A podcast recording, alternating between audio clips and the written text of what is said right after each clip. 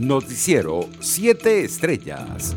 El primer vicepresidente de la Asamblea Nacional, Juan Pablo Guaripa, aseguró este lunes que el Frente Amplio Venezuela Libre, que agrupa a diversos sectores de la sociedad civil, debe repotenciarse. El parlamentario manifestó que nada puede pasar por la discusión ni por el liderazgo sin antes fijarse como prioridad mantener la presión interna e internacional. Entre tanto, el presidente colombiano Iván Duque alertó sobre el interés de la dictadura de Venezuela de incidir en varios países de América Latina y destacó la importancia de defender la democracia en la región. En compañía de su homólogo de Ecuador, Lenín Moreno, el primer mandatario colombiano reiteró su desconocimiento a los cuestionados comicios parlamentarios de diciembre y a la Asamblea Nacional Oficialista que fue instalada el 5 de enero pasado. El régimen de Nicolás Maduro manifestó este lunes su rechazo a las declaraciones que hizo Irfan Ali, presidente de Guyana, sobre el decreto que establece la creación del territorio para el desarrollo de la fachada atlántica.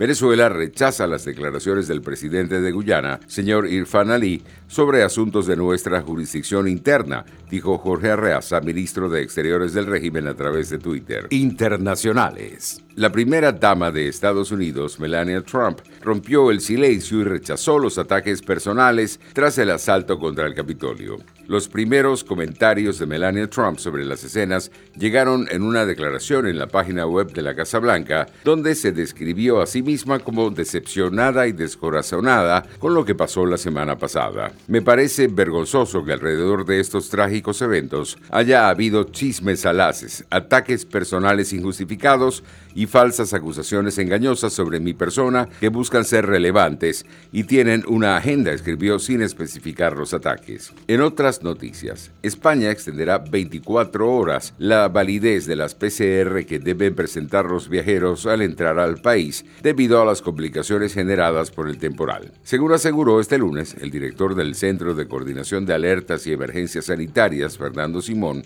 ningún viajero debería verse afectado por las consecuencias del temporal y en el caso de que no tenga una prueba válida, esta se le podrá practicar excepcionalmente en la península ibérica. En Alemania, las autoridades pusieron en práctica este lunes un confinamiento más estricto en vista del incremento del número de casos de coronavirus en ese país. Los colegios permanecerán cerrados al menos hasta final de enero, al igual que el ocio, la cultura, la gastronomía y los comercios no esenciales. De igual forma, los residentes de los distritos con mayor incidencia no pueden alejarse más de 15 kilómetros de su localidad. Economía. El Bitcoin ha culminado este lunes la impresionante carrera que comenzó en los últimos meses con un descenso no menos espectacular. La criptomoneda más famosa del mundo, que el viernes alcanzó un nuevo récord al rozar los 42 mil dólares, cayó a media tarde de este lunes hasta los 30 mil 500 dólares perdiendo así más del 25% de su valor desde el viernes. Posteriormente ha vuelto a remontar superando los 33.000 según el portal Coindesk. Los precios internacionales del crudo cayeron levemente en horas de la tarde.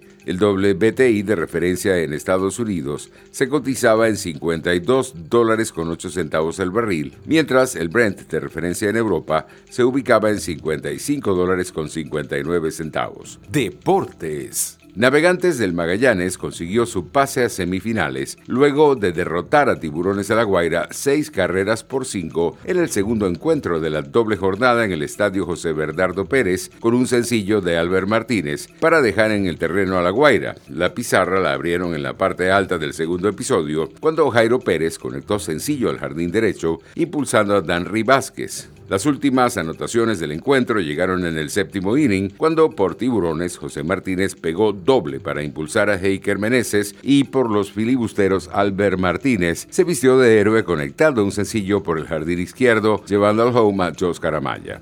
Anthony Davis, con una magistral efectividad de cara al aro y la dura defensa de los Angeles Lakers, desarmaron a los Houston Rockets en un partido que consolida a los actuales campeones de la NBA al frente de la conferencia oeste. Tras perderse el anterior encuentro por una lesión en el abductor, Davis se comió la pista con 27 puntos, 4 rebotes, una asistencia y 3 tapones. LeBron James fue el otro gran puntual de la coral ofensiva de unos Lakers en los que Mark Gasol tomó 6 puntos puntos, 7 rebotes y 2 asistencias en 25 minutos en cancha. Noticiero 7 Estrellas.